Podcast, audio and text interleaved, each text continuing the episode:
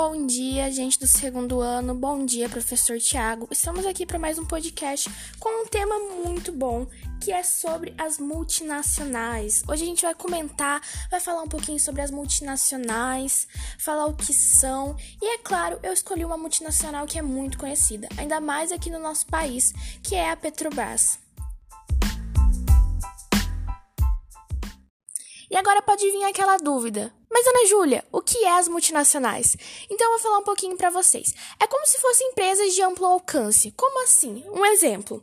Eu monto a minha empresa aqui no Brasil, mas eu quero que os meus produtos não circulem só aqui no nosso país. Eu quero vender mais, eu quero ter um, um produto melhor, mais vendido e também mais conhecido. Então, o que eu vou fazer? Eu vou vender em outros países. Quer um exemplo? Eu te dou um exemplo. Nestlé, Coca-Cola. E a Nestlé é bem conhecida, todo mundo achava que era aqui do Brasil, mas não é também. É uma grande filial.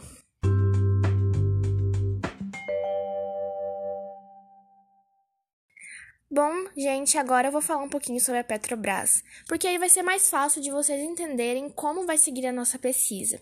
Petrobras foi criada no dia 3 de outubro de 1953, no governo de Getúlio Vargas. Aí você pensa, poxa, Getúlio Vargas fez tanta coisa, já acontece tanta coisa, cai tanto em vestibular e Enem.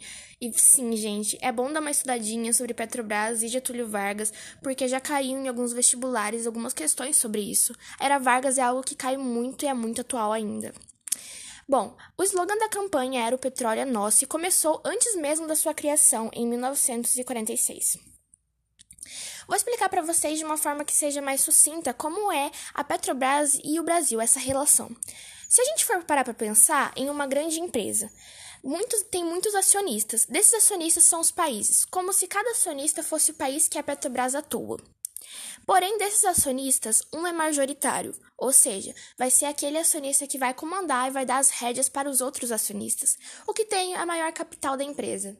Explicando de uma forma mais, mais grosseira, seria mais, basicamente assim: o Brasil é esse, esse acionista majoritário. Explicando agora o que é a Petrobras, ela gera muita energia para o nosso país. Então, nisso a gente já consegue pensar nas diferenças e mudanças que ela ocorre e que ela ocasiona aqui no Brasil.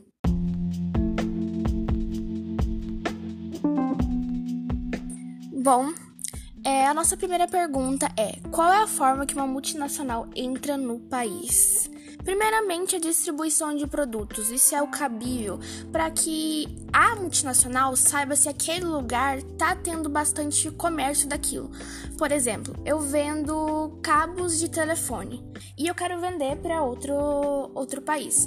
Então eu vou começar a disponibilizar esse produto. Se eu perceber que está tendo bastante lucro, aí já é um ponto positivo. No caso da Petrobras também, tá?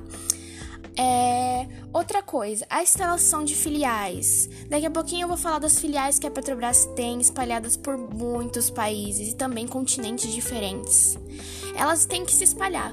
Comprou os produtos, percebeu que teve uma boa interação, aí começa a instalação das filiais. E depois a migração completa. Não acontece sempre, é onde fica a sede. Aqui a gente conhece a sede da Petrobras, outros países também têm, outras grandes multinacionais, como a Coca-Cola, como a Nike, como a Adidas, muito conhecida entre os jovens. Bom, a nossa segunda pergunta é quais os objetivos da empresa multinacional pesquisada? Para responder essa pergunta, eu pesquisei os países em que ela atua e fiz uma comparação com outras multinacionais conhecidas.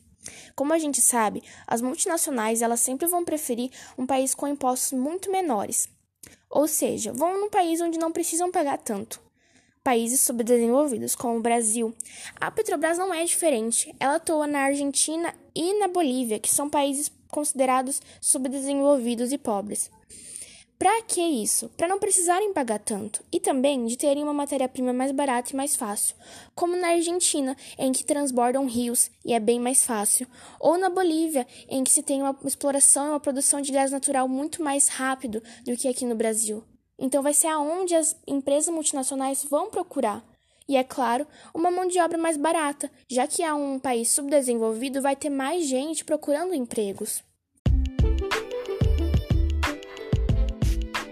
A nossa terceira pergunta é em quais países a multinacional prefere atuar? Desenvolvidos, subdesenvolvidos ou pobres? Bom, pelas minhas pesquisas, a maioria dos países em que a Petrobras atua são países subdesenvolvidos, como exemplo, Argentina, Bolívia, Chile, Colômbia, são alguns desses países. Mas claro, também tem países desenvolvidos. E para que isso? Para ter um maior alcance de pessoas e também um novo olhar. Também temos um aqui bem perto do nosso estado, um país onde tem uma multinacional, uma filial nossa, que é o Paraguai, também tem uma Petrobras lá. Então, a Petrobras, ela sempre vai olhar por esse meio. Países que são ricos vão ajudar também de uma certa forma, mas países desenvolvidos têm todos aqueles objetivos que eu acabei de falar. Quarta pergunta é: que tipo de informação foi levantada no lugar de instalação da empresa pesquisada? As informações dá pra gente até perceber no meio desse contexto desse podcast.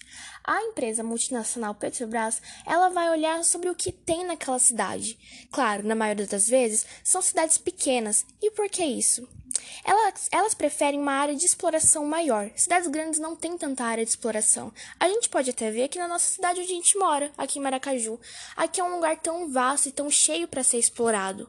Então, as empresas multinacionais da Petrobras vão procurar cidades pequenas, onde não tenha tanta exploração ainda, e também lugares onde tenham rios, igual lá na Argentina, que foi um dos pontos que eles mais gostaram de atuar por conta desses rios.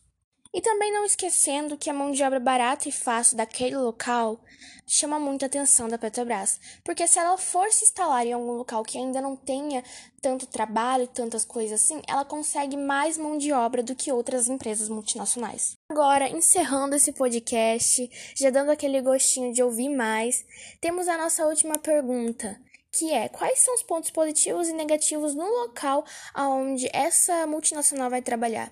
Temos sim pontos negativos e positivos. Os pontos positivos são essa geração de emprego, o aumento de rentabilidade para o local. Por exemplo, aqui em Maracaju se instala uma empresa multinacional da Petrobras. Vai ter mais renda oportunidades de aliança, aumento da população, em consequência, maiores hospitais, maiores mercados, maiores farmácias, tudo que a gente precisa. Porém, não existe só pontos positivos. Com o aumento da população, vem um aumento de acidentes, por isso o aumento de hospitais. Dá pra gente perceber que tá tudo ligado. Aumento de acidentes, aumento de hospitais, aumento de doenças, aumento de farmácia e de locais para comprar remédio. Agora eu vou falar aqui agora um pouquinho dos pontos negativos da multinacional. Agora falando falando especificamente mais da Petrobras para a gente entender algumas reclamações que são feitas. A falta de mão de obra especializada pronta, as ameaças como risco de acidentes ambientais, dificuldades na exportação, tem muita incerteza em quem trabalha com a Petrobras, na economia no caso, porque a gente nunca sabe quando a gente está indo bem ou quando está caindo. Fatores complexos como as decisões políticas, fornecedores e consumidores também. Então acontece muitas coisas, especificamente essas são as reclamações que muitas pessoas fazem da Petrobras, muitas pessoas que trabalharam também, e também o que a gente consegue perceber na economia que acontece na cidade, no país onde ela vai atuar.